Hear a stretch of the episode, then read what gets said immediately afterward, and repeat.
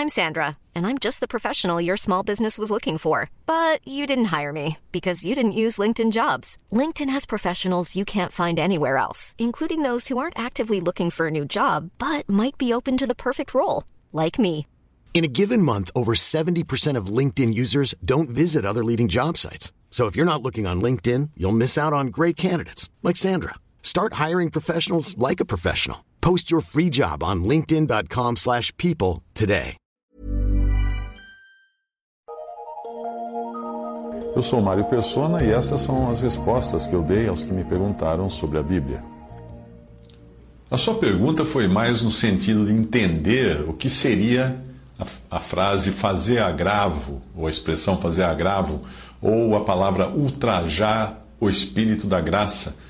Mas eu achei melhor responder incluindo toda a passagem onde aparece a expressão em Hebreus 10, 29, porque o agravo é o terceiro, é a terceira, melhor dizendo, de três culpas que tem o, o apóstata, aquele que se aparta da verdade de Deus.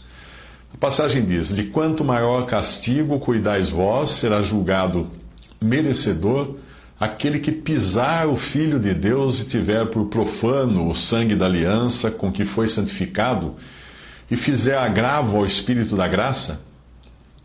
O autor de Hebreus está falando aqui do apóstata que é digno de maior castigo por causa da gravidade do seu pecado. O argumento do, do, autor aqui é que se a lei de Moisés exigia a pena de morte para quem a transgredisse, Deus certamente irá tratar com maior rigor aquele que pecar contra o Filho de Deus, o seu sangue e o Espírito da graça, já que são coisas infinitamente superiores à lei. Esse pecado se dá então em três aspectos. Primeiro, ao pisar o Filho de Deus, ele está insultando Deus manifestado em carne. O apóstata não é um convertido e nem está salvo. Ele é simplesmente alguém que um dia professou seguir Jesus, mas depois voltou para a lama como a porca lavada, pois nunca foi ovelha seja por palavras, seja por atos, ele acaba negando a Cristo como seu Salvador e o rejeita também como Senhor, ou aquele a quem presta obediência, ou deveria prestar obediência. O segundo aspecto é, ao, ao considerar profano o sangue da aliança com que foi santificado, ele estará desprezando a grande obra consumada pelo Filho de Deus na cruz do Calvário. Considerar algo profano é dar pouco ou nenhum valor àquilo. Isto já é uma consequência até de ele ter desprezado o Filho de Deus ou pisado o Filho de Deus, pois foi para derramar o seu sangue que o Filho de Deus, Cristo Jesus, veio ao mundo e fez a obra que lhe foi dada a fazer. Alguém pode perguntar como tal pessoa pode não ser salva se ela foi santificada pelo sangue da aliança, como fala o versículo. Isso porque a santificação não é sinônimo de salvação. E é fácil de entender isso por uma passagem em 1 Coríntios 7,14, que diz: O marido descrente é santificado pela, pela mulher, e a mulher descrente é santificada pelo marido. Isso não significa que o cônjuge descrente seja salvo, mas que está como que dentro de uma redoma que o separa do mundo e do resto das pessoas, porque ele vive em um lar juntamente com um cristão. Por causa da fé da sua esposa ou de seu esposo, essa pessoa acaba ficando separada ou santificada das, de coisas que desagradam a Deus em razão do convívio. O terceiro aspecto desse, desse pecado é que, ao fazer agravo ou desprezar o Espírito da graça, ele, o apóstata, estará desconsiderando a obra do próprio Espírito Santo que convence o mundo do pecado.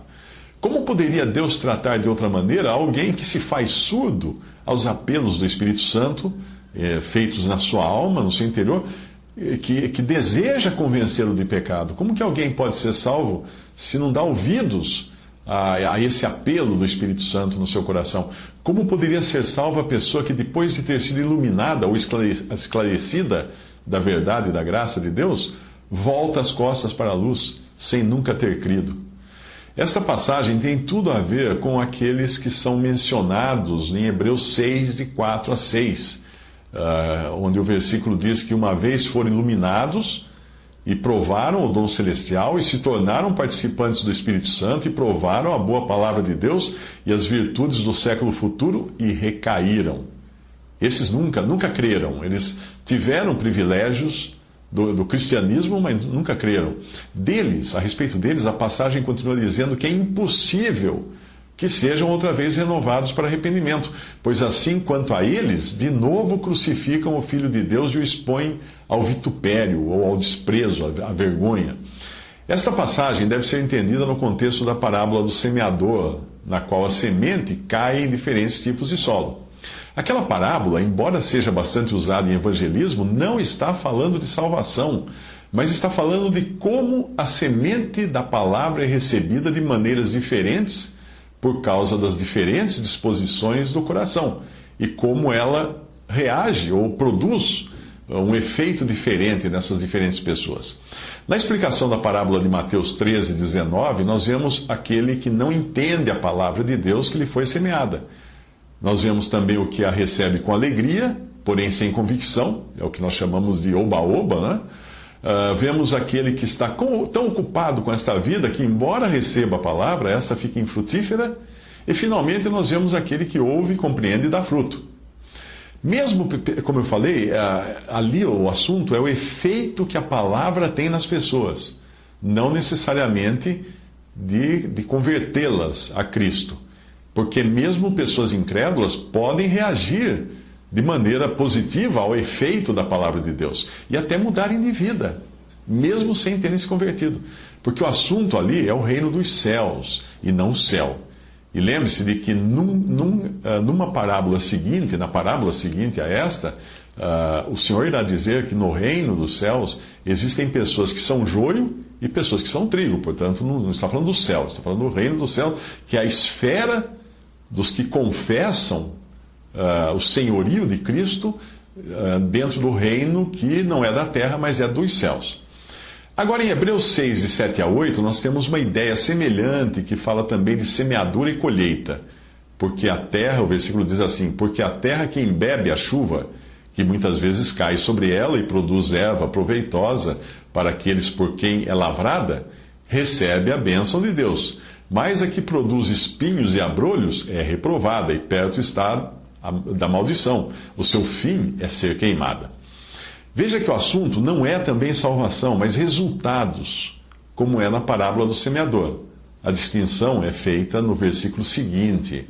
Mas de vós, amados, esperamos coisas melhores e coisas que acompanham a salvação, ainda que assim falamos. Hebreus 6, 9. Esses aí sim são salvos. Estes são os que realmente mostram coisas melhores e coisas que acompanham a salvação.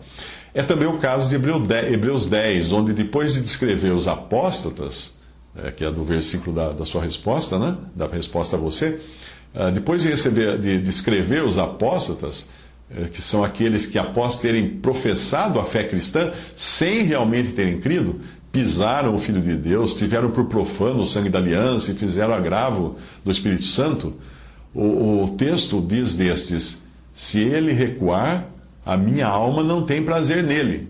Por quê? Porque é alguém que recuou. A, a este ponto, é porque é uma pessoa que nunca creu em Cristo ao ponto de pisar o Filho de Deus, de, de, de considerar profano o sangue da aliança e de não, não se fazer surdo, ah, ou zombar, ou, ou desprezar o, o Espírito da graça. O versículo seguinte, nesse capítulo, é o que fala dos verdadeiros salvos, dos verdadeiros crentes. O versículo diz assim: Nós, porém, não somos daqueles que se retiram ou que recuam para a perdição, mas daqueles que creem para a conservação da alma. Hebreus 10, 39.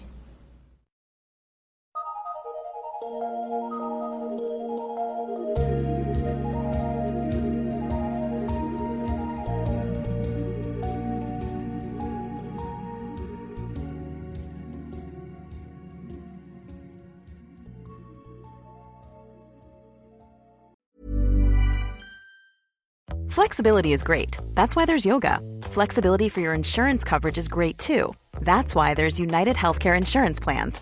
Underwritten by Golden Rule Insurance Company, United Healthcare Insurance Plans offer flexible, budget friendly coverage for medical, vision, dental, and more. One of these plans may be right for you if you're, say, between jobs, coming off your parents' plan, turning a side hustle into a full hustle, or even missed open enrollment. Want more flexibility? Find out more about United Healthcare Insurance Plans at uh1.com.